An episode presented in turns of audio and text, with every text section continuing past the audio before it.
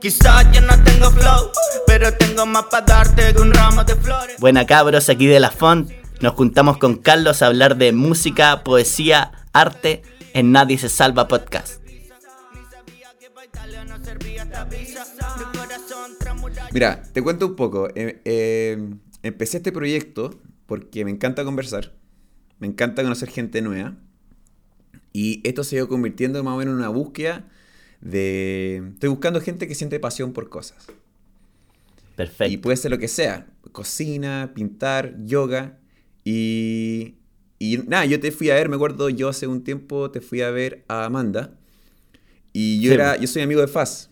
Entonces, y un amigo, y me puse a ver algunos de los videos de ustedes, porque tú, tú tocaste con tu banda que se llama Jimmy Naranja. Sí, po.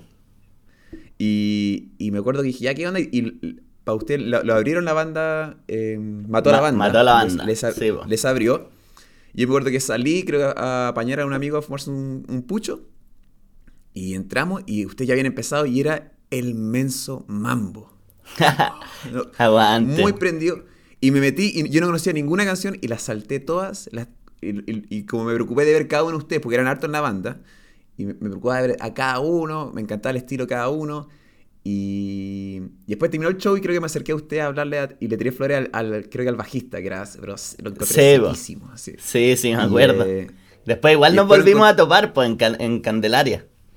Puta, y lo que pasa conmigo es que yo tampoco quiero parecer molesto, como, pero la, la verdad es que yo no me voy a guardar nada. Si yo tengo algo que decirte, puta, te lo voy a decir, bueno. Es, es una, una actitud que tengo. Y, puta, y me acerqué y le hablé y, y pues pu- tú me, le pusiste como me gusta algo en Instagram y dije, ya, voy a aprovechar como, ese, ese es mi, mi nota para ir a acercarme y hablarte. O sea, de la distancia, ¿cachai? Claro.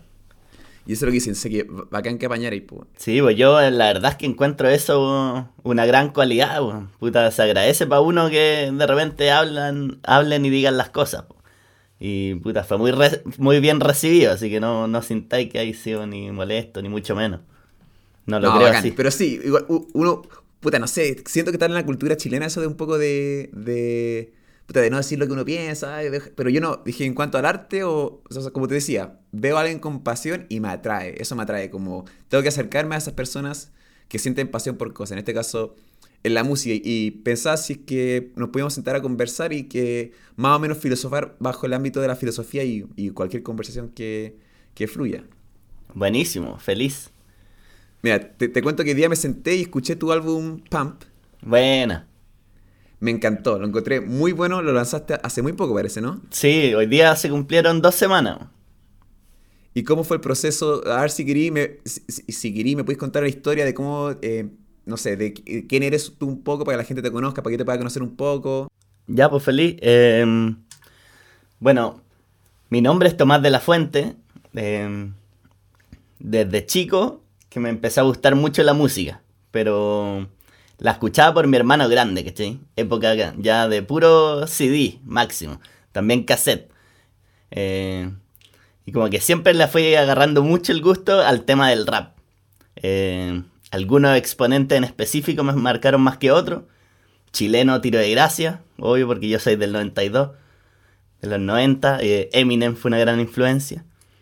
Y, y ahí por cosas de la vida, tipo séptimo básico, conocí a unos cabros eh, de apellido del Río. Y eh, ellos me enseñaron a freestylear, ¿cachai? Como que estábamos, me acuerdo perfecto, en una fiesta, ponte el cumpleaños de un amigo, y él, ellos eran primos de él. Y nos pusimos a freestylear y todo. Y yo nunca lo había hecho, entonces ellos me incentivaron y todo. Y ahí fue como mi primer encuentro con el rap. Así, desde ese momento hasta el día de hoy no paraba de hacerlo. Como que me enamoré del, del tema como de poder improvisar y, y disfrutar al final como en grupos, ¿cachai? Eh, y desde ahí al tiro como que partí motivado. me hice mi, como mi primer seudónimo, por así decirlo. Era bien chico y me llamaba Verso Infuso. Ah. Seudónimo que después pasó a ser el BI, ¿cachai? Y hacíamos como mucho rap underground. Con estos cabros, una banda que se llama Spoclica, que perdura hasta el día de hoy. eh, y empecé a grabar como mis propios temas, con DJ Latino, que era un cabro que conocí en esa época. eh, y también mi primo, un primo que es dos años más grande que yo, que es músico de toda la vida, partió tocando guitarra a los seis años. Y eh, él tenía cosas para grabar en su casa. Entonces ahí partimos grabando, no sé qué. Y, y así fue continuamente, ¿cachai? Pasando los años, etc. Y llegó un momento, ya más grande, esto de haber sido 2013, 2014, en el que me junto con un amigo a rapear así en las plazas, porque siempre hemos sido como muy de parque, ¿cachai? De freestyle. Y eh, invitamos a otro amigo, que también habían sido compañeros del colegio, pero como que no teníamos una relación tan compacta, por así decirlo. Y eh, estuvimos ahí en la plaza, unos tocaban guitarra, melódica, freestyleando todo. Y sale como un freestyle parecido a lo que es la canción hoy día de Amapola, de Jimmy Naranja. Ah, Esto se inventa en una plaza, y ahí quedamos como, wow, qué bacán este experimento, como yo recién me estaba metiendo a otro, a otro género, que yo antes era cerrado, así, rap, rap, rap, no escuchaba ni una otra cosa, que suele pasar cuando uno es más chico, como que va muy eh, idealizando una cosa, ¿no? Sí. Eh, entonces, sí, purista full. Y, pero nada, pues ahí empecé a abrirme. Y ahí es cuando nace Jimmy Naranja. Y ellos me entregan a mí una versatilidad gigante, como el incitarme como a cantar más las cosas o, o tratar de freestylear de repente en ritmos que yo ya no tenía el bombo caja, ¿cachai? Pegado, sino que era pum, un, Mm. Un como derrame de, de melodías. Y ahí fuimos Más por creciendo. donde pues, jugar. Sí, po. y eso me empezó a encantar. Y a la vez eh, me empecé a meter mucho en el funk, ¿cachai? Ya. Exponentes chilenos así como Los Tetas, Chancho en Piedra, pero obviamente los clásicos James Brown. Ya hoy en día escucho mucho ele electrofunk, que como The Parcels o eh, Jungle. Perfecto. Y, y nada, pues así seguimos con los Jimmy ya, no sé, pues, tipo 2015 o 2016. No, creo que 2015. Llegan los tres vientos. Se agregan, porque nosotros partimos siendo Ah, cuatro, después se sumó un viento, ahí éramos cinco, y después se sumaron dos vientos más, y pasamos a ser siete. Ah, no, y también se sumó el bajo. Entonces Ah, éramos ocho. Eh, entonces ahí con, con la banda seguimos creciendo mucho, tocando así mucho en vivo, como que al final eso es lo que nos unía como banda, amamos el tema escenario, como poder Son estar muy ahí. ustedes. Claro, y, y como que sentimos que no es lo mismo nuestras canciones ponte en Spotify. Onda, nosotros mismos las escuchamos y es como, no, onda, no es lo mismo que estar ahí en vivo. Como que la banda nació para tocar en vivo. De hecho, la primera vez que tocamos en Amanda, que fue antes que se inventa Jimmy Naranja, me llama el guitarrista, eh, Jorge Alessandri, y me dice, oye, tengo una movida, ¿cachai? Que estamos haciendo unas conferencias, unas cosas ahí en Amanda, como en el, en el segundo espacio que había, que era un poco más chico. Y necesitamos una banda, no sé qué, te que inventamos una así como para ir a tocar. Y la inventamos, así onda, dos días antes ya pongamos un nombre, semi jazz, no sé qué. Para nos subimos y freestyleamos, así ni siquiera teníamos ni una canción, nada. Buena. Y ahí fue como, pum, nos fue súper bien, pues, ¿cachai? Y quedamos terrible motivados. Y, y nada, pues tampoco el tiempo nos hizo eh, ponernos más profesionales. Eh, hasta que llegó un momento, como el, yo creo que a principios de 2016, eh, en el que no, me llama eh, el hermano de un amigo que trabajaba en CCU y me dice, estamos, estamos trabajando en un, en un proyecto que se llama Con Carácter, creo. No, no era Con Carácter, esa es la frase Q. eh, puta, no me acuerdo bien el nombre de este proyecto, pero la idea era como juntar bandas eh, como que llevaban más tiempo con emergentes. Entonces Ah, me dice, nos dice así como, ¿qué les parece telonear a los tetas? No te creo. Y nosotros así, wow, impresionante. Bueno, para esa época los tetas seguía siendo muy potente y no había pasado el caso puta de T-Time que les bajó mucho. Eh, y para nosotros fue como, no, esto no puede estar pasando. Y nos sentimos ahí con una presión brígida. po. De ahí fue cuando entran los vientos, ¿cachai? Porque dijimos como hay que darle un plus Sí. a esta cosa, pues si vamos a tocar frente, para mí era bueno, el exponente fan en Chile más brígido. Y, y nada, pues tocamos ahí. Deben haber llegado sus 400 personas o más, y pum. Fue increíble, ¿cachai? Y al otro día, pues me despierto y me llama este mismo tipo que nos había invitado. Y dice, bueno, ayer fue increíble, así, no sé qué, no sé qué. Eh, puta, queremos apañarlo, no sé qué. Tenemos como unas movidas con Rocaxi, así que les grabamos el primer disco. No te creo. Y ahí, pa, fuera de boca seca. y, y nada, pues grabamos ese disco, ellos nos apoyaron con un poco. Fue igual una buena inversión. Lo grabamos ahí. Y y súper eh, apurados, ¿cachai? Porque para mí, como yo era chico, igual no tenía las cosas tan claras como hoy. Entonces, como que siempre he sido muy disperso, ¿cachai? Estoy en una, estoy en otra. La cosa es que yo ya tenía un plan de que me iba a vivir a Australia, ¿cachai? Ah, Por mínimo un año. Y justo yo ya tenía el pasaje comprado todo y empieza a pasar esto, ¿cachai? Entonces, puta, weón, tuve que grabar todo rapidísimo, bajo presión. Y ahí me fui, po. Pero me fui como con una wea así muy Oh, desgarradora en el pecho, como... Y... Y nada, pues después se lanza el disco, yo ya llevaba meses viviendo allá, se lanza, pum, y empiezan a llegar miles de invitaciones a eventos y todo, y los cabros me escribían, y yo estaba como 14 horas de diferencia, entonces lo veía siempre el otro día, no sé qué, y yo, puta cabra, así, como que siempre tenía esa va que me hacía volver, volver. Y bueno, la banda igual tocó sin mí, ¿cachai? Onda, el Borja, otro de los guitarristas, me reemplazaba en los raps, ahí lo daba todo. ah. Eh, igual fue entretenido para ellos, supongo. Y al final yo me terminé volviendo antes por eso, así dos meses antes de Sí. que se me acabara la visa, dije como, no, ya está demasiado esta. Así que volvamos, y ahí volvimos. Y ese año tocamos así, 2017 tocamos, no sé, weón, 30 veces la- lo que queda del año. Pum, en todos los lugares, buenísimo. y... Y nada, pues ahí seguimos ahí motivados. Y después ya pasando a eso, terminamos como ese disco y todo y empezamos a apuntar uno nuevo. Que es el Fruta Cósmica que salió este año, no sé si lo escuchaste. No, no me, no me puse las pilas con eso. Me- se- de hecho, como dejé un poco de lado Jimmy Naranja y me preocupé un poco más de, de la font, digamos. Ya, Pero bueno. después de esto sí o sí lo voy a escuchar.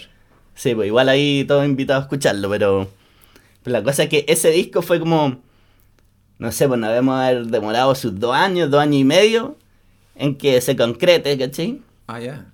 Y, y fue, yo creo, de mis procesos más importantes como músico, ¿cachai? Aprendimos mucho de composición, de producción, de, de arreglo, eh, y sobre todo también humanamente, ¿cachai? Como trabajo en equipo, Tantas personas y, tiene que Sí, difícil trabajar como entre ocho, ¿no? muy difícil, pero nosotros por suerte tenemos una amistad con algunos de mucho tiempo atrás, y con otros la hemos, la hemos ido adquiriendo ahí, y, y se nos ha hecho fácil, como tenemos muchos métodos que usamos, ya que en, en la banda somos varios psicólogos, yo soy psicólogo también, Ah, ya, perfecto. de profesión. Y, y tenemos como muchos muchos métodos en el que, no sé, pues antes de partir cada ensayo nos juntamos y hablamos como de cómo se siente cada uno, ¿cachai? Ah, qué y bueno. como eso. de liberarse de las cosas del día, porque al final otros tenían sus propias pegas, sus cosas y, y como que esas cosas igual influyen, ¿cachai? En, en- después en estar con buena cara, tocando, no sé, como en toda la energéticamente hablando, ¿cachai? Pero a, a pesar, a pesar, o sea, usted es una banda energética, siento yo, Jimmy Naranja, Sí. muy, como si tu funk, muy de, de mucho ritmo. ¿Aplican también lírica más triste o, o suele ser más uplifting? Eh, suele ser más uplifting, ya que lo decís, pero no porque no hagamos cosas como tristes, solo porque no las hemos sacado. como que se han, se han priorizado sacar los temas más prendidos y han quedado mucho en el tintero que son más, más bajos y, y ¿Tú, como... tú cachai lo que hizo Ty- Tyler, the Creator, o sea, en su último disco, en el Flower Boy, lo que hizo fue, eh, creo que la canción es- es 9-11 Mr. Lonely, una canción que tiene, y él se preocupó de mucho ir a muchas discotecas, agarrar muy buen ritmo de que había, es- estudió buena composición, y después se preocupó de escribir la, la letra más triste sobre la canción más prendida. No. Y es, y es cuático porque la gente está así bailando y soy la persona más triste del mundo. Literalmente pienso en matarme todos los días y la gente está demasiado prendida en el ritmo. Y dije, quizás pudieran aplicar un poco eso, que es... Porque, me- porque ¿qué pasa si es que se sientan en la mesa redonda antes de grabar y están todos más o menos pasando por un tiempo difícil? ¿Qué sucede ahí? Claro. eh, puta, yo creo que. Como que la música es un enlace de las emociones, ¿cachai? Entonces se nota mucho en las composiciones la emoción que esté viviendo el músico cuando la hace. Eh, y como te decía, eh, hemos dejado canciones fuera que pretendemos sacar, pero. Pero como que no, han, no se han visto bien alineadas en la estética de nuestros discos, ¿cachai? Sí. Porque rítmicamente, ¿cachai? No han, no han sido parte como del mismo proyecto para que siga como una línea de principio a fin, Entiendo. porque también nos gusta mucho el tema conceptual. Eh, Del álbum, digamos, tú como de... claro, claro, del 12 álbum. track y todo como más o menos el mismo contexto. Sí. Pero hoy en día igual, ¿tú crees que eso está cambiando un poco con, con Spotify de poder lanzar singles? Porque tú también tenés como un disco entero en De La Fuente que es Pump y los otros son puros singles, ¿verdad? Claro. Sí, es que la industria ha cambiado mucho y bueno, eso también hemos crecido mucho, como aprender de la industria musical eh, que está hoy día, ¿cachai? Porque hoy en día lo que predomina no son la venta de discos, ¿cachai? Antes tú como artista o como músico sacabas un disco, boom, eh, llegabas y no sé, pues te lo compraba un sello, una disquera y vendía miles de tus discos. Hoy en día como no se vende el disco, ¿cachai? Como la música está en la nube, ¿cachai? Entonces tú tenés que apuntar eh, a ser más escuchado en lo digital y las generaciones de hoy en día quieren todo más rápido, ¿cachai? Entonces, no sé, pues hoy día, día viernes, ponte, se estrenaron, cuántas canciones nuevas, ¿cachai? Todos los viernes hay... Y es como, ¿qué escucho? Hoy día salió el disco de La Mala, ¿cachai? Salió un nuevo tema de la Nati Peluso, salió tema de los Son del Valle, el no sé qué, como... eh, hay mucha información, entonces te exige también estar como todo el rato sacando nuevo material. Y en ese sentido uno está apuntando más a, a los singles por un tema también como de la vitrina que te da Spotify, ¿cachai? Porque si yo me demoro dos años y medio en crear un álbum y yo no soy alguien tan conocido que puta voy a sacar mi álbum y la voy a romper, eh, yo lo saco y lo más probable es que Spotify me considere un single de ese álbum como para postular a lista y cosas. Pero, y lo demás, ¿dónde quedó? ¿Cachai? Dos años y medio que quizás no valga la pena. Entonces lo que se hace es ir sacando single a single para darle más vitrina y valor a todo el trabajo que hay detrás, ¿cachai? Hay, hay que realmente hacer un estudio digital de la red y cómo se mueven la, esta Spotify, por ejemplo. Sí, sin duda, sin duda. Oye, atrás tenía una máscara, ¿no? Puta que... Weón, Sí, me, pa- weón. me paqué. Me, me- me está protegiendo. Notable, y ahí también, ahí también tengo mi... ¡Buenísimo! Mi ¡Buenísimo, mascarita. loco! ¡Qué bacán! ¡Qué, buen- qué bonita coincidencia! ¡Qué bonita coincidencia! Ay, la wea y- buena. ¿y cómo empezó el proyecto de De La Font? Porque De La Font es un proyecto solitario tuyo, tuyo de trap, ¿verdad? Claro, sí. Es que quería llegar... Ahí volviste un poco... Ahí, vol- ah, perdón, te interrumpí tu, tu, tu arco narrativo. No, no, pero tranqui, sí, pero quería como terminar un poco eso porque terminamos el, el Fruta Cósmica y tema que a mí me dejó súper motivado. Pero Jimmy Naranja es una banda de ocho músicos, ¿cachai? En el sentido de que no es la banda de... No hay un Jimmy y tiene como músicos que ejecutan su obra, sino que somos los ocho tal cual, por igual, ¿cachai? Todo igual, ¿cachai? Entonces es una banda que necesita siempre la, la aprobación de los ocho para seguir avanzando. Entonces en ciertas Entiendo. cosas tiene como sus limitaciones. Y, y ahí yo, yo de repente me vi medio como atrapado porque yo amo la música, me quería puro dedicar a la música, a la producción, no sé qué, emprendí con mi primo. Entonces, varios de los Jimmys trabajan en otras cosas, entonces tienen que dividir sus tiempos. Yo quería todo mi tiempo para hacer música. Entonces, eh, las vueltas de la vida me juntan con mi primo, que es el que te conté que me grabó mis primeros temas allá para el 2007. Pues nos volvemos a reencontrar.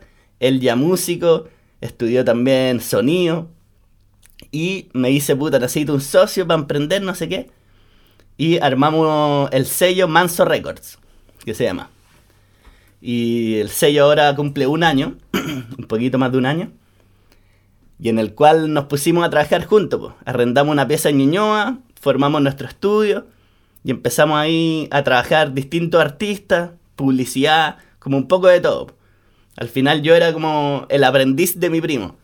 Y él me ha enseñado mucho, mucho, mucho. Eh, y de la mano de esto, eh, empezó a nacer de la funk, ¿cachai?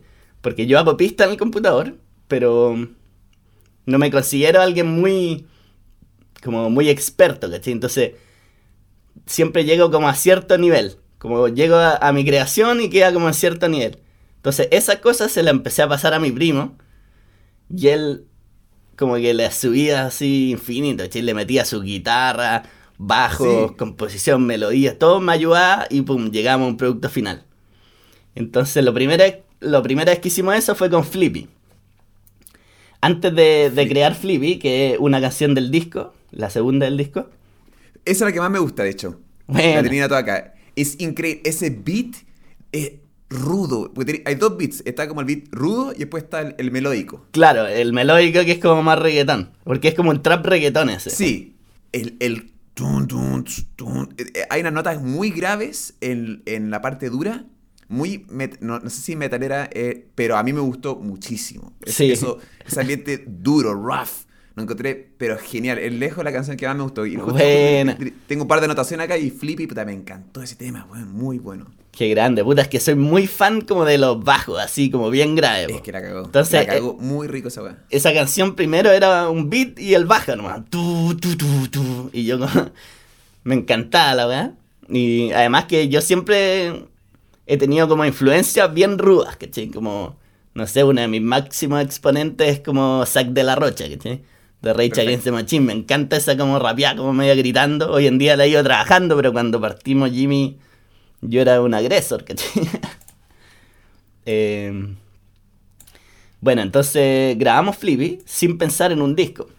Entonces sale ese tema, no sé qué, y empezamos a tener muy buena retribución. Y a la vez, como nos sentimos muy cómodos trabajando con mi primo, que él es Beck. B-E-G-G. Ah. Eh, lo nombro siempre ahí en mis canciones y todo. Benjamín. po. Sí, sí, sí, sí. Decí- como a, la, a la introducción decía como Benjamín, te te Sí, un- Era la primera vez que, que usábamos autotune, po. entonces nos cagamos de la risa y tiramos esa weá. Y, y nada, pues entonces ahí cachamos que teníamos un buen afiato y, y dijimos como, o sea, yo le propuse a mi primo, oye, sabéis que necesito eh, sacar un proyecto solo, ¿cachai? Como que me, me interesa tener algo mío, ¿cachai? A pesar de que partí desde el 2007, como que no tengo nada tangible mío como mi propia guagua, ¿cachai? Y nace de la fan, pues, y él me banca toda y sacamos este disco, Pump.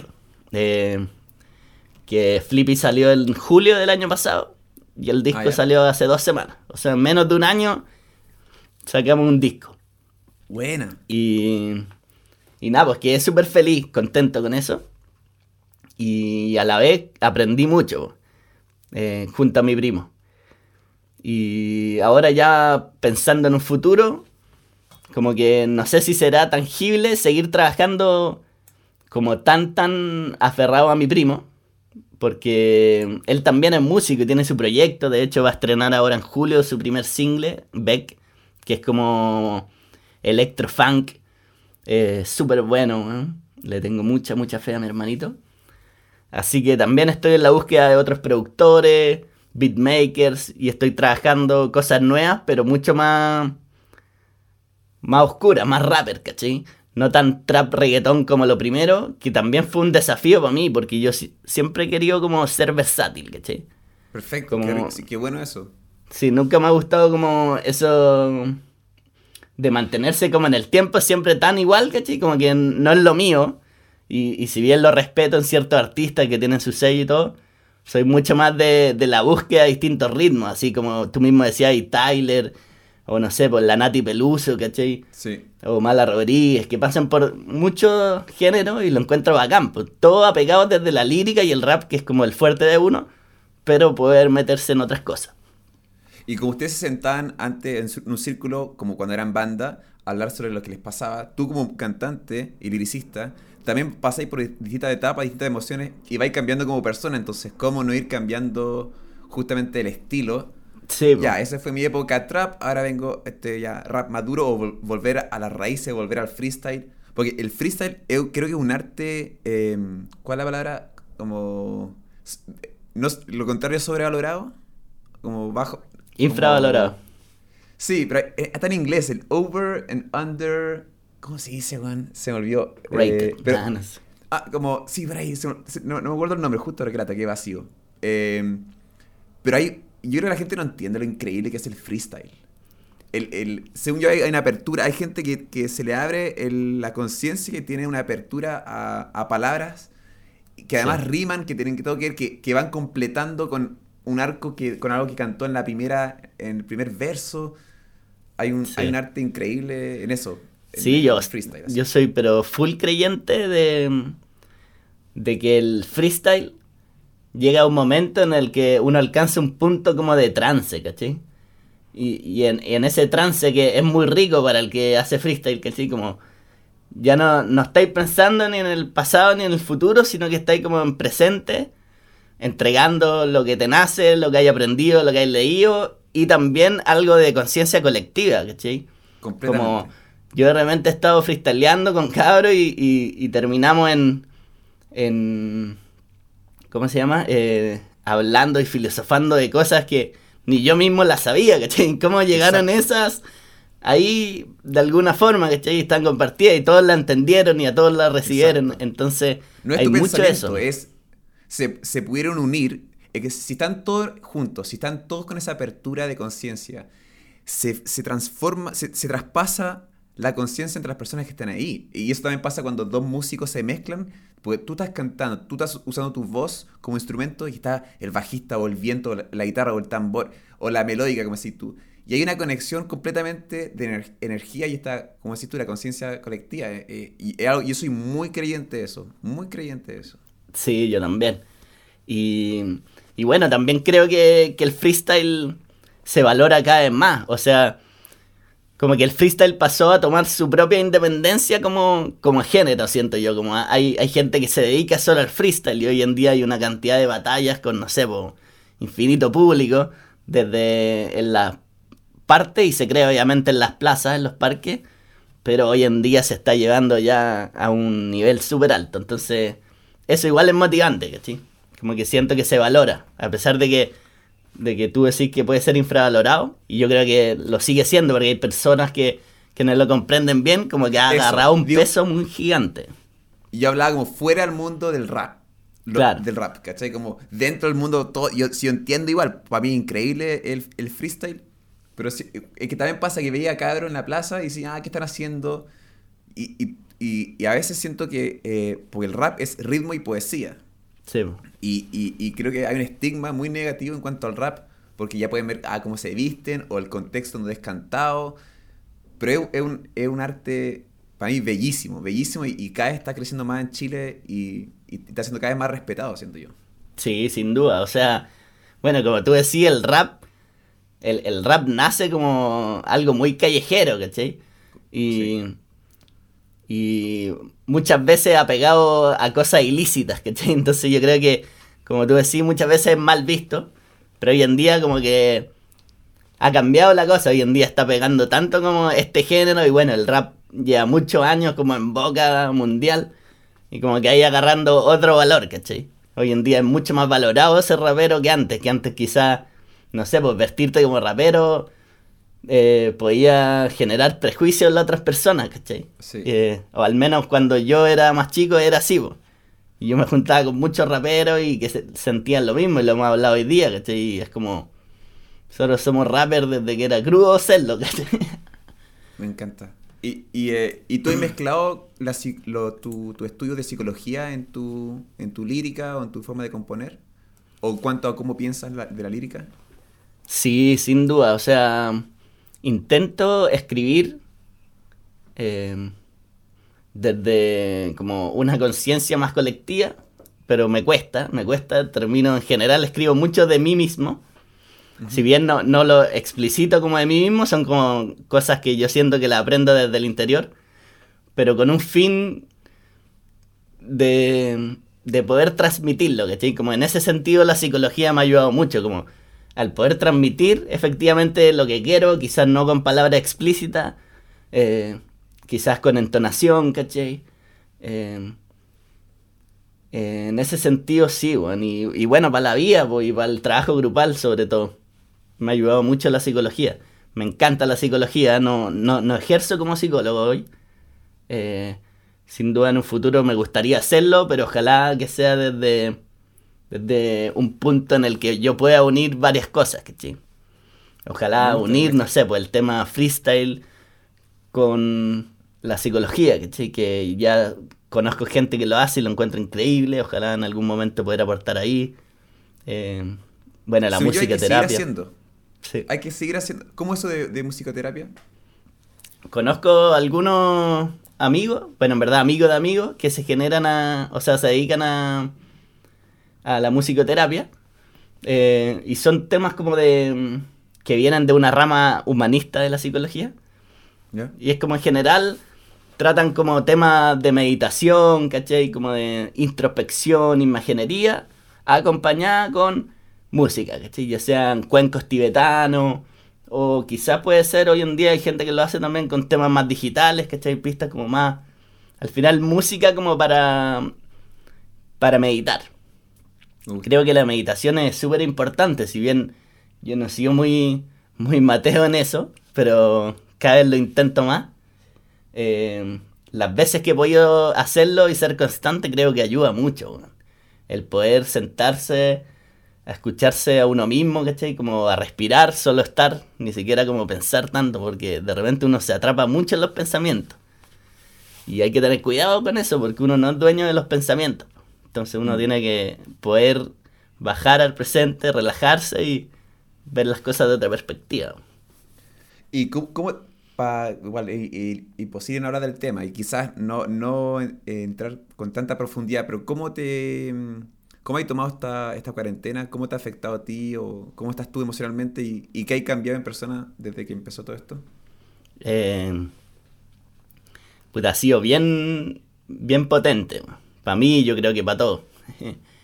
Eh, de un día para otro, como pasar a estar encerrado. Sobre todo para nosotros como músicos que veníamos, lanzamos el disco de los Jimmy y teníamos un evento así brigio que íbamos a lanzar en subterráneo con muchos artistas de todas las ramas, ¿cachai? Queríamos hacer algo bien holístico con baile, pintura, no sé qué, teníamos todo programado así potente. Y sucedió esto, eh, que está bien, que es algo mucho mayor y hay cosas mucho peores, pero, pero para mí fue como, ¡pum!, se corta todo, se frena, me encierro. Y, los primeros días fue como... Me costó tomarle el peso, así como no, no entendía bien lo que estaba pasando. Hoy en día que ya llevo más tiempo, eh, ha sido fuerte y como te decía, eh, empecé a meditar, o sea, no te había dicho, pero por eso hablaba de la meditación, empecé a meditar en, este, en estos tiempos.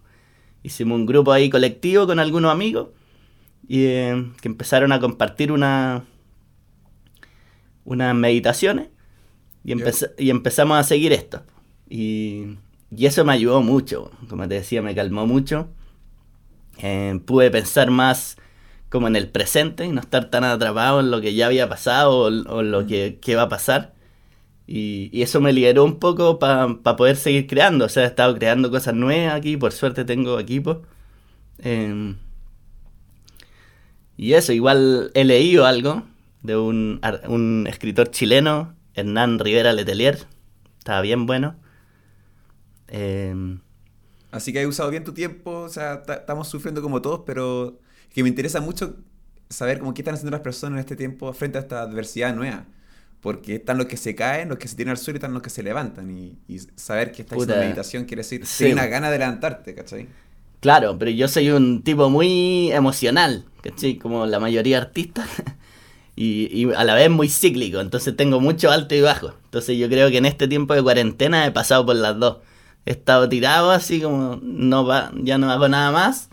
Ah, Ah. después, pum, ya sabéis que meditar, cambiar el, cambiar el, el enfoque, más que nada el pensamiento, ¿cachai? Como, como hay que dejar de ser tan negativo, ¿cachai?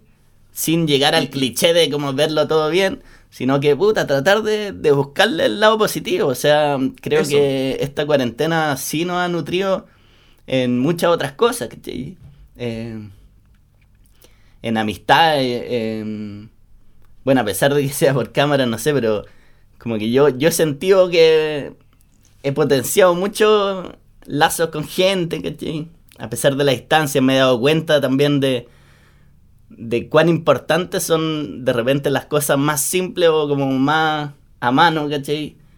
Eh, la, la propia familia, que tipo, yo siempre he sido un weón que eh, apenas estaba en la casa, yo, puta, yo sigo viviendo con mis viejos, ahora no, no he logrado independizarme, entonces la música no, no me ha dado todavía lo, lo necesario, bueno, y tampoco creo que lo busque solamente por ahí, me gusta buscar otras oportunidades. Pero apenas estaba acá, ¿cachai? Con suerte dormía acá todos los días ensayo, ¿cachai? Lunes, miércoles ensayo Jimmy. Martes, jueves ensayo con otra banda. No sé qué, no sé qué. Y todo el día haciendo algo y al final nunca estaba con mi familia. po. Y pasó esto y como que nos obligamos a estar y a compartir, a hablar y fue muy enriquecedor, ¿cachai? Como cambió toda mi perspectiva que tenía. Y bueno, tengo la suerte de que también nos llevamos súper bien con mis viejos, ¿cachai? Eso, es un plus, porque sé que para no, to- no para todo es así. Que hagan que te hayan apoyado o que te apoyen en tu eh, viaje musical. Que, te, que te- Sí, que te dejen, no sé. Eh, es bueno eso, porque me imagino que para varios artistas no todos han tenido esa suerte. No, sé, ¿por qué sin duda. artista? No. O sea, como que también nos hemos ido muchas veces hablando con, con un amigo de la banda de Jimmy.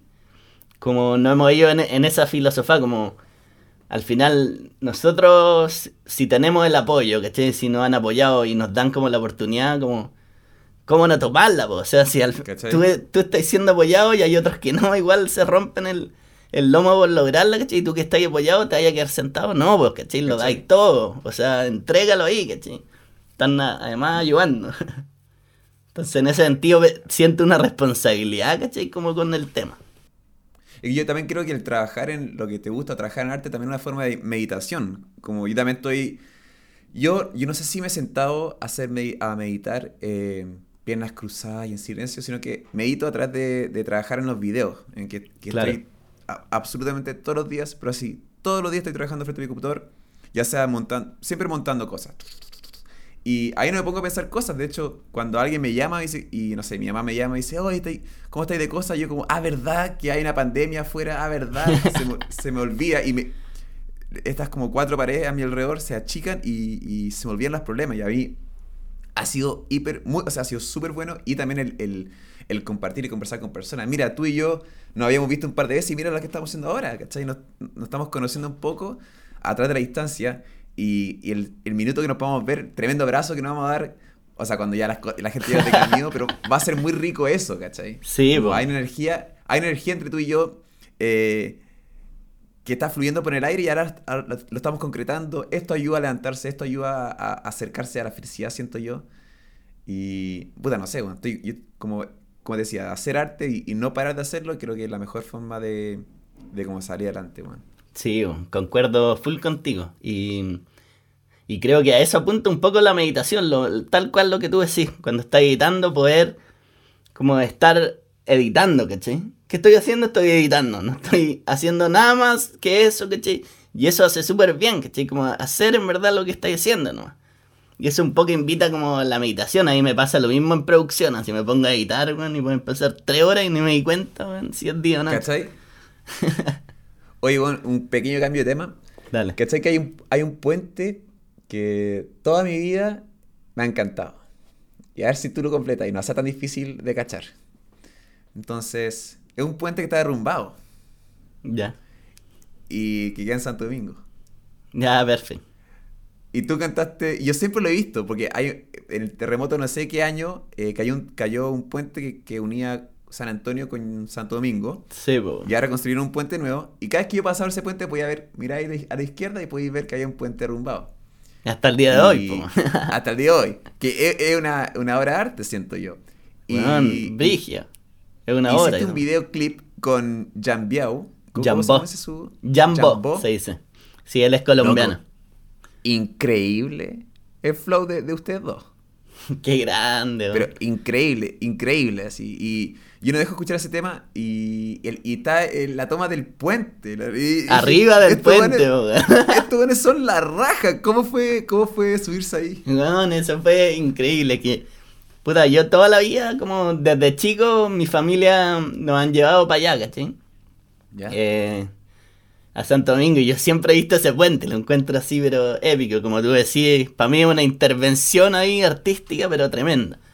Y la cosa es que nos juntamos, bueno, Jambó, que es colombiano, hoy ya está de vuelta en Colombia, si ve esto, bueno, le mando un gran abrazo.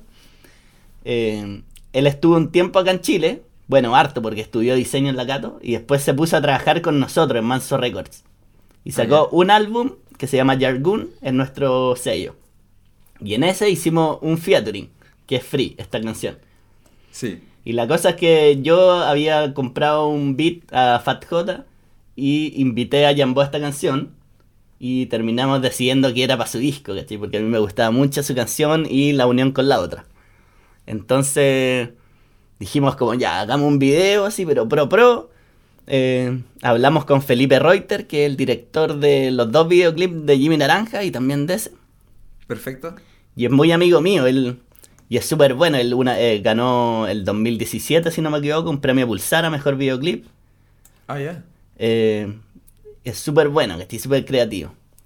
Y él apañó por amor al arte, ¿cachai? Como Sí, todos bueno nosotros. el video- bien bueno el videoclip, oye. Sí, po. Ana, pues, y fuimos a la casa de mi primo. Mi primo Beck, el que traje conmigo, tiene, o sea, su familia, su abuela, tiene una parcela por allá, por esos sectores. Entonces dijimos como, vámonos a grabar el video a Santo Domingo. Puta, ya tenemos un auto que mi tío es mecánico y siempre como ha arreglado auto y tenía este auto que sale en el video que es como old Antiguo, school. ¿no? Un- como un Antiguo, Lancia. así como un Fiat, no sé cuánto. Increíble el auto, muy como Fino. de así. Mucho, y dije, ¿qué- ¿cómo se consiguieron estas weas, estos weones? Sí, no, con la verdad fue puro calzó. y Dijimos, "Ven, yo tengo el auto, tengo el spot, no sé qué. Jambó te motiva y la weá. Tenemos al director, la cámara, se motiva, dale. Nos fuimos un el, viernes. el ves- el vestuario también, increíble. Ey, el vestuario ¿Cómo? fue trabajo de, de Jambó, que él es, de- No. diseñador de vestuario. él. Perfecto. Entonces maneja el harta ropa. weón. Sí, mucho estilo. Y, y nada, nos fuimos un viernes, eh, llegamos el viernes en la noche y empezamos a preparar todo. Pues ya, ¿qué vamos a hacer? No sé qué. Ya, grabamos unas tomitas de noche, grabamos una express y dijimos ya, mañana hay que partir con todo, así que alarma 5 de la mañana. Pa, 5 de la mañana nos despertamos porque al final la mejor luz para grabar es la de amanecer, que Porque no tenía el sol brigio, que Como que se graba y se ve nítido. Pa, partimos ahí, no sé qué, y empezamos a buscar lugares. Ya vamos al aeropuerto, ya vamos a no sé qué, no sé qué. Y de repente dijimos, "Weón, vamos a ese puente, ¿cachai? Como, ¿cómo chucha se llegará a ese puente? Onda, mi sueño es estar en eso. Ah, dale, dale, vamos, vamos. Y, y la verdad es que vamos para allá así. Nos estacionamos en un lugar como en la carretera de San Juan, así. Sí. Y, y como que tratamos de cruzar al río, entramos así como por una lata y nos topamos con un viejo. Un viejo que vivía y así, él como con 16 perros, así. Con terrible roots, así. Metido en su drive, el weón así, buena, buena, buena. Muy tela, así empezamos a hablar y, y weón, conversando muy tela y le dijimos nosotros, oye, necesitamos llegar a ese puente. Y weón, no, es que por acá no se puede, porque acá está inundado, tenéis que ir para allá, no sé cuánto. Y nos decía como, seguís para allá, después para allá, para allá, ¿cachai? Como nos dio una, indicación así dijimos, bueno, está weando esto, ¿cachai? Eh, pico, pero creámosle, po. Ya, chao compañero, no sé qué, nos vamos. Nos empezamos a meter unos caminitos que eran como de puro, como pastizales altos, ¿cachai? Apenas cabía el auto y era puro pastizales, así empezamos así, shh, metiéndonos y de repente, pum, comunidad mapuche. Lo encontré increíble, no sabía, ahí unas banderas, pum, harta gente ahí con sus eh, plantaciones, todo, lo encontré increíble. Estaba ahí pegado al río. Hasta que llegamos a este lugar, pues. Y se pudo pasar, pues. Llegamos así entre medio de estas cosas, pum, y llegamos como entre el río y el, y el puente. Dijimos, Qué chao, vamos para arriba. Y nos subimos ahí. Fue increíble. No, me encantó eso. Y ha- hay una cita que quiero preguntarte, a ver si podemos entrar a filosofar bajo esto. Es, ¿de qué sirve la libertad si no la compartimos? Claro. ¿Por qué, ¿por qué escribiste eso? Eh,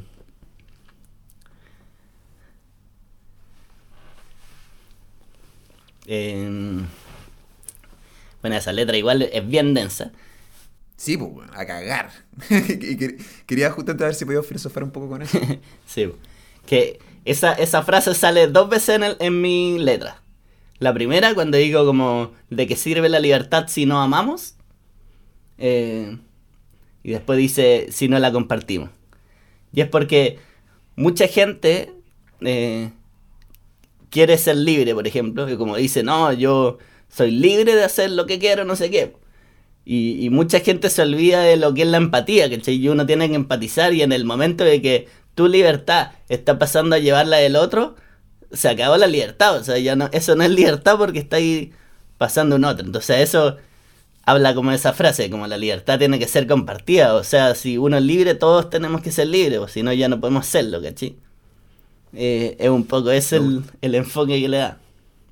Yo, yo lo interpreté, a mí me gusta, yo lo interpreté como la libertad mental que tenemos. Entonces, el compartirlo es decirle a alguien más, oye, hay, como, ah, se puede pensar de esta manera. Si, por ejemplo, tú te tiras un ácido, recibes un conocimiento nuevo, empiezas a ver el mundo de manera distinta durante su efecto. Como que se abre la percepción en tu mente. Entonces, eso ahí se genera para mí una libertad, en el sentido que es, se, se abren, se abre la conciencia en, en tu mente, ¿cachai? Y al compartir eso, tú puedes hablar con alguien y decirle como, oye, ¿cachai? Que estamos todos unidos, hay una conciencia colectiva, somos todos parte del universo. Ahí se comparte un poco, siento yo, la libertad, la, eh, eh, la posibilidad de pensar distinto. Y eso me gustó, y, y- y con amar es lo mismo, que es, si, si se puede entregar esa misma energía eh, amando a alguien. Y al final es, y como deciste, un poco empatía y, y- las cosas no se cumplen según si no es compartido. Porque en esta vida, mira, yo, yo deseo ser lo más feliz que puedo, exitoso en mi rubro, pero sí deseo eh, estar acompañado. No quizás por, la por, por una persona, pero sino por un grupo de personas, porque no sirve de nada, eh, por ejemplo, si yo tengo ya éxito económico y, y éxito en mi arte, pero si no tengo con quién compartirlo, yo, para mí pierde, pi- pierde toda la gracia. Pues Sí. yo, yo ya he disfrutado las cosas en soledad, pero por ejemplo, por ejemplo uno, de mej- uno de los mejores momentos en mi vida era eh, estando en el sur, en- encima de una montaña, y, y lo que tengo de compartir con eso es, es el cuento oral, porque yo estaba solo. Entonces, Sí, ese momento, que fue bellísimo, solo es mío. Y lo puedo compartir contigo vía oral, pero me hubiese encantado estar contigo ahí y de repente y que nos mirásemos y dijésemos como, "Weón, la cagó esta weá, ¿no? Eso para mí hubiese sido mucho más bello que, que, que haberlo hecho solo. Y creo que ahí está el concepto de compartir que más me gustó. Y nunca había pensado en el sentido cómo la palabra libertad y, y, y compartir podían estar en la misma frase. Y me, y me encantó, fue la que más de- me, me encantó esa letra tuya, digamos. Buena, gracias. Puta, sí, weón, comparto mucho con lo que decís. O sea, sobre todo por la clásica frase que dice, la felicidad no existe si no es compartida.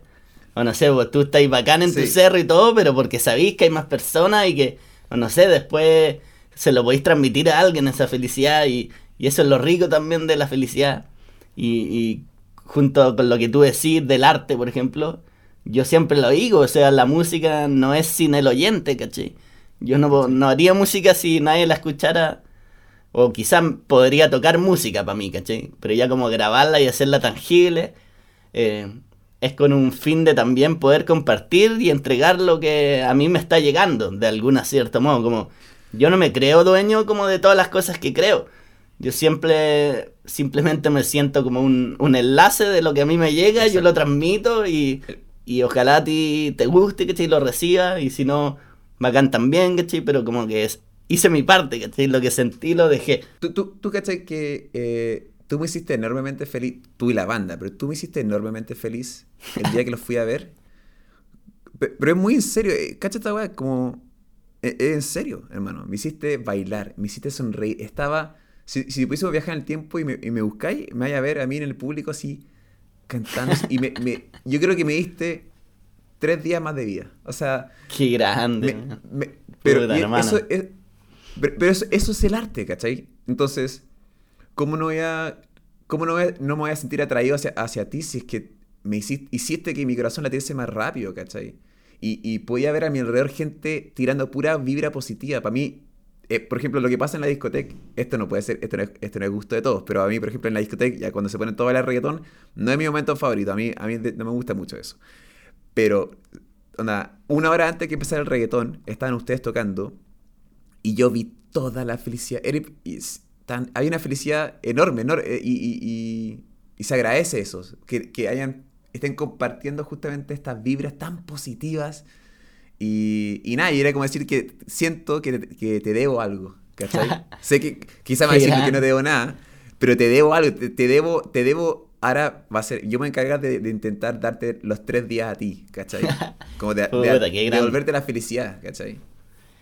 Puta, yo siento que, que eso que tú decías es muy real, pero es muy recíproco, ¿cachai? Como nosotros en el escenario, weón, nosotros terminamos de tocar y, weón, ni podemos hablarnos entre nosotros, y, ah, nos abrazamos como nosotros ya venimos empapados gracias a la gente que está abajo, feliz nutriéndonos, entonces pasa a ser muy recíproco y a la vez un vicio, ¿cachai? Lo que a mí me encanta estar en el escenario es como, pum, ver a la gente motivada, ¿cachai? Yo canto y grito y de repente hasta veo videos, y estoy en el tono a la puta. Y es porque la gente está gritando con todo y yo no me aguanto así me voy con ellos, ¿cachai? Entonces hay como una weá muy energética. Que lo encuentro increíble. ¿Tú, ¿Tú cachaste lo que hizo Travis Scott ahora? Eh, ¿Cuál? ¿El de concierto de Fortnite? Eso, que, que- porque, porque justamente estamos hablando de conciertos y estamos hablando de, de que, de ver al público y estamos en un contexto distinto. ¿Qué, ¿Cómo crees tú que va a evolucionar el, el- el concepto de concierto en el futuro? O ahora ya, en verdad. Sí, yo creo que ya, ya se dio un gran paso, pero. Pero mira, yo creo que el, como el concierto en, en vivo, lo que tú decís, esa vivencia como de la energía, es imposible que se pierda, ¿cachai? Por eso yo creo que Mm. lo- los conciertos siempre van a tener que volver, porque la energía, eh, como realmente está como en el espacio físico, dentro de que yo te la pueda transmitir igual eh, por la pantalla, ¿cachai? Que quizás lo logre, pero va a ser menos fuerte que con tempora- eh, temperatura, ¿cachai? Corporal, todo, como hay toda un- una conexión. Pero... Mira, yo estoy completa. Perdón, perdón, perdón, perdón, dale. Sorry, sorry. no, no, fui Eh, yo, fui ya, pues, y, y creo que se está creando mucho como muchas más vitrinas. En este caso, por ejemplo, ya, Nadie se salva podcast. Van en el 77, pues. O sea, van unas máquinas. Eh, y así mismo han salido varias otras eh, vitrinas para hablar con artistas, para tocar. Y en el sentido que hoy es más fácil eh, poder conseguir equipo, no sé, una tarjeta, un micro en el que yo pueda compartir mi música. Yo creo que se va a mantener el tema de, de los live, ¿cachai? De, del envío eh, digital, del tema de los juegos. O sea, lo que hizo Travis Scott, para mí es pero un genio. Y después de él, hubieron como tres conciertos después, de unos tipos de electrónica y todo, pero, pero al final él puso un pie y al final es que Sí. hay, hay otro camino más por donde entregar tu arte, o sea, por los videojuegos, que para mí ya es un arte el videojuego en sí. Sí. Pero, Pero ojalá no perder la- el, el concierto en vivo, pero sí creo que es un... Quizá no nos gusta escucharlo, pero es un arte que se va, se va a ir- se va a ir perdiendo, creo yo. En cuanto eh, a la realidad virtual que se viene, ¿cachai? Sí, o sea, antes de que pasara la cuarentena, yo me acuerdo hablaba con un gran amigo, baterista, súper bueno, ha tocado con varias bandas re pro, él es más viejo.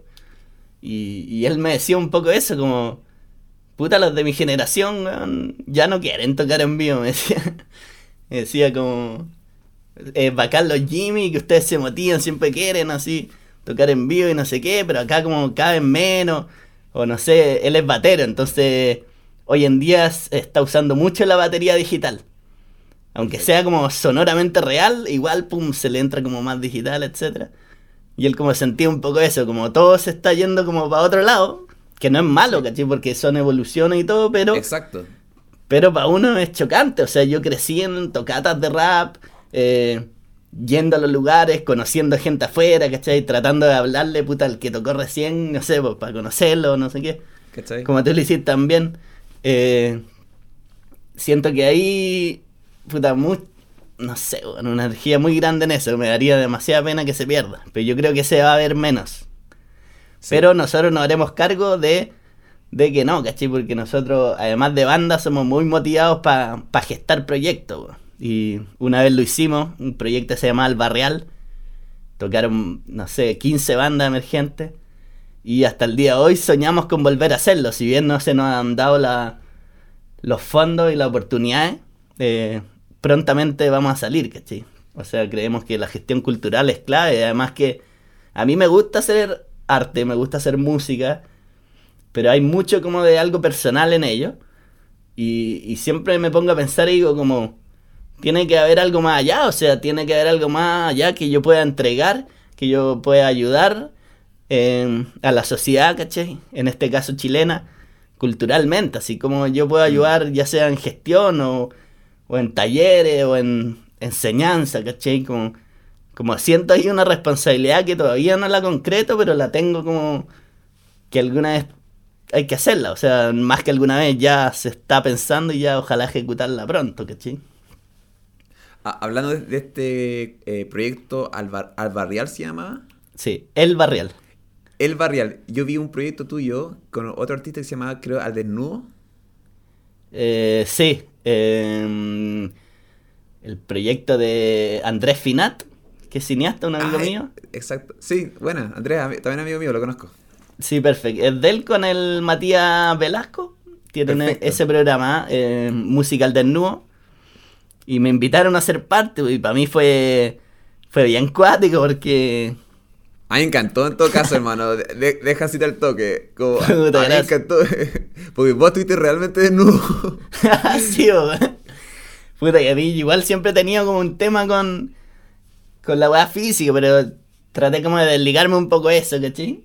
Y, y al final no es lo más importante, o sea, lo importante de esto era, era mostrar que al final eh, uno tiene que ser lo que es nomás, y no es tan grave tampoco quizás no ser, weón, alguien full fit, ¿cachai? Sino que No, está relajado con, con uno mismo. Muy ¿cachai? sexy, hermano, muy sexy. Está ahí con lente azul, está ahí bien femenino y, y me encantó. A mí me encanta cuando... Oye, perdón, yo soy bien sincero al hablar. Yo como a veces suena como que joteo, pero estoy siendo como hiper sincero nomás. Pero Sí, está me, bien, me está bien. gusta, me gusta la dualidad entre como eh, bear, como eh, barba y, y, y estos lentes azules. Tenía unos lentes azules, ¿no? En ese, o, Sí, o- o puede que me esté confundiendo. No, no, sí. como- Es que a mí también me era- encanta esa pues, ¿cachai? Como esta, ¿cachai? Como este, no sé si se cacha bien, pero verdecito, rosado, Sí. como, no sé, me gusta eso, ese, lo que tú decías. El, el anti-rap eh, old school, ¿cachai? Que es como más baggy pants y para nada rapero, más, es más como... Sí. Es bien femenino y a mí, a mí me gusta lo nuevo, lo quizás femenino es la palabra equivocada, pero el, el, eh, la- el romper con los géneros en cuanto a... O sea, me encantó, te vi, te vi con los- dije, esta va es muy sexy, dije yo, ¿cachai? No, no, ¿cachai? Lo, lo encontré realmente genial. así. Y, y lo, lo cual es cuando la cámara se te acercaba, tú soltabas las manos y eso significaba que... Sí, que la, la persona ahí, ¿cu- ¿cuántas personas habían detrás de cámara? Puta, en esta oportunidad habían dos personas eh, atrás ahí como que podían ver y habían otras dos, pero estaban más lejos, como que Ah, no un respeto, digamos. Sí, no, y, y ellos, los cabros terribles profesionales, de hecho, me ofrecieron ellos empelotarse, ¿cachai? Como grabar Qué y todo. Y, y yo le dije, puta, como, a mí en verdad me da lo mismo, yo confío full en ustedes, tampoco quiero como que se les complique la pega, para mí esto es, pum, concretar y chao. po. Y fue una toma, dos tomas, fueron como dos tomas, ¿no? Eh, no, la- el video, una pura toma. Ah, la raja. Sí, una pura toma con sonido en vivo, toda la weá. Por eso, si no es tan pulcra, tiene como su leve errorcito, pero le da más naturalidad aún, ¿cachai? A mí me encanta la, la desnudez. A mí, puta, yo cuando tomo, eh, eh, suelo, suelo, suelo desnudarme, que no, no- no es algo tan lejano, ¿cachai? Como, y me encanta, uno, me encanta el shock que produce. Y, y- y es la piel, weón, es la piel, es la piel nuestra, ¿cachai? Yo no le, perdí hace tiempo el, la desnudez, y me- esa, el, el pudor a la. Y me, me tocó actuar en una película ¿Ya? desnudo. Eh, Poesía sin fin, de Alejandro Jodorowsky. Ah, la dura, salió ahí buena. No Y, la he visto eh, todavía, pero me la han recomendado. Sí, sí, de hecho me gustó tra- harto trabajar ahí. Y. Puta, yo, yo estaba trabajando en, en la película, en el- eh, como en. Era el runner, en el área de producción. Perfecto. Y me, pus- me, dier- me dieron un papel, que el papel que termina la película. Y me. me bueno, primero me, me raparon, me depilaron entero, todo. Oh, era así, Y, fue eh, clean. así. Y me, me pintaron el cuerpo. Y como de, de- El ángel de la muerte. Me pusieron como de calavera y una ala. En fin, me acuerdo que tuve que caminar por todo. O sea, me sacaron de- del. De, el motorhome donde me estaban maquillando. Y ya están grabando con mucho extra. Y aparte de lo extra está todo el equipo que ya me conoce. Y tuve que salir desnudo en invierno, hermano. en, en Valparaíso, en el mar, loco. Y me enfrenté a todos mis colegas y a todos los extras completamente desnudo. Y, y todos hacían esto, como que me miraban los ojos y después ba- bajaban la vista por un segundo. Y era como, ¿qué le vamos a hacer? Y ahí, y ahí- Inevitable, ¿no? y ahí perdí todo el, el pudor y, y cuando veo a alguien desnudarse, y, y es cuático, y esta es la, la típica frase de super, super cursi, como de John Lennon, que es, practicamos la guerra al aire libre, pero el amor lo hacemos en la oscuridad, encerrado. Claro. Entonces el proyecto en que participaste tú, eh, puta, lo encontré genial, weón. Está ahí, como, quería, quería, quería decirte algo, como si algún día estáis eh, triste, quiero que sepáis que a mí me ha hecho enormemente feliz, ¿cachai? Puta, Entonces, man. como que, Muchas que gracias, te des hermano. Pero es una cosa muy real, como que yo creo que nos tenemos que apoyar como humanos, ¿cachai? Y. Y puta, nada, uno primero, como te quería agra- agradecer que estáis haciendo arte, ¿cachai? Agradecer que estáis compartiendo. eh, y nada, quería darte como, a ver si podemos, para ir finalizando un poco esto, quería ver si te, te puedo un espacio para que eh, queráis dejar como un, un- un mensaje al universo, un mensaje para ti quizá, o, o si queréis contar algo. Eh, sí, o sea, bueno, primero darte las gracias a ti, weón, porque puta, las palabras que decís en verdad, weón, me llegan y, y se agradece, weón, se siente, weón, y puta, como que sin palabras con eso, en verdad, weón, impresionado, bacán, y tú también me has hecho muy feliz con est- solo esta conversación. Y cuando las do- dos veces o tres que nos hemos topado en- abajo del escenario y me paráis y me comentáis, weón, siempre me dejáis loco toda la noche terrible motivado porque uno agradece mucho esas cosas, o yo al menos como músico, como nunca voy a ser de los que como, ah, con el ego encima, como, no, al revés, o sea, yo nací y he crecido como en comunidad, ¿cachai? Nunca se me va a olvidar esa weá y, y, y ese es un poco el mensaje, como nosotros somos seres sociales, como que tratar de dejar un poco de lado el egoísmo, eh, el ego en sí, la competencia, ¿cachai? Como el compararse con el otro, el mirar en menos, porque al final eso solo habla de cosas propias y te daña a ti mismo, ¿cachai? Y te, te frena en crear como tu propio objetivo que uno viene acá a la Tierra, ¿cachai? Uno, yo soy full creyente de que uno viene eh, a esta vía, la cual comienza y se termina, ¿cachai? Y, y todos mueren eh, al final, aunque suena duro, pero, pero como dice un gran artista español, eh, dice como si todos mueren no, no tiene que ser algo tan malo, no puede ser algo tan malo. Entonces hay que tomar como ese trance, este, este tiempo en el que estamos en vida como un regalo y en el, en el tratar de darlo todo, lo mejor, ¿cachai? Para la gente que está a nuestro lado. Eh, esa es mi, mi percepción del arte. Creo que, bueno, como tú decías antes un poco, el tema de los géneros, hay que romper con esos estigmas también, como eh, quizás no siempre es bueno usar como las palabras, como tú decías, de esto, lo femenino, lo no sé qué, que se entiende porque ya es algo cultural, pero hay que ir tratando de, de, de construirlo. Y, y nada, un poco eso, invitarlo a todos a motivarse, eh, a hacer el arte que ellos aman, que al final las cosas hechas con amor y con ganas son siempre increíbles, no hay nada malo. Y son únicas, po, porque todo ser humano es auténtico. Así que eso, los quiero a todos. Y ese es mi mensaje de hoy.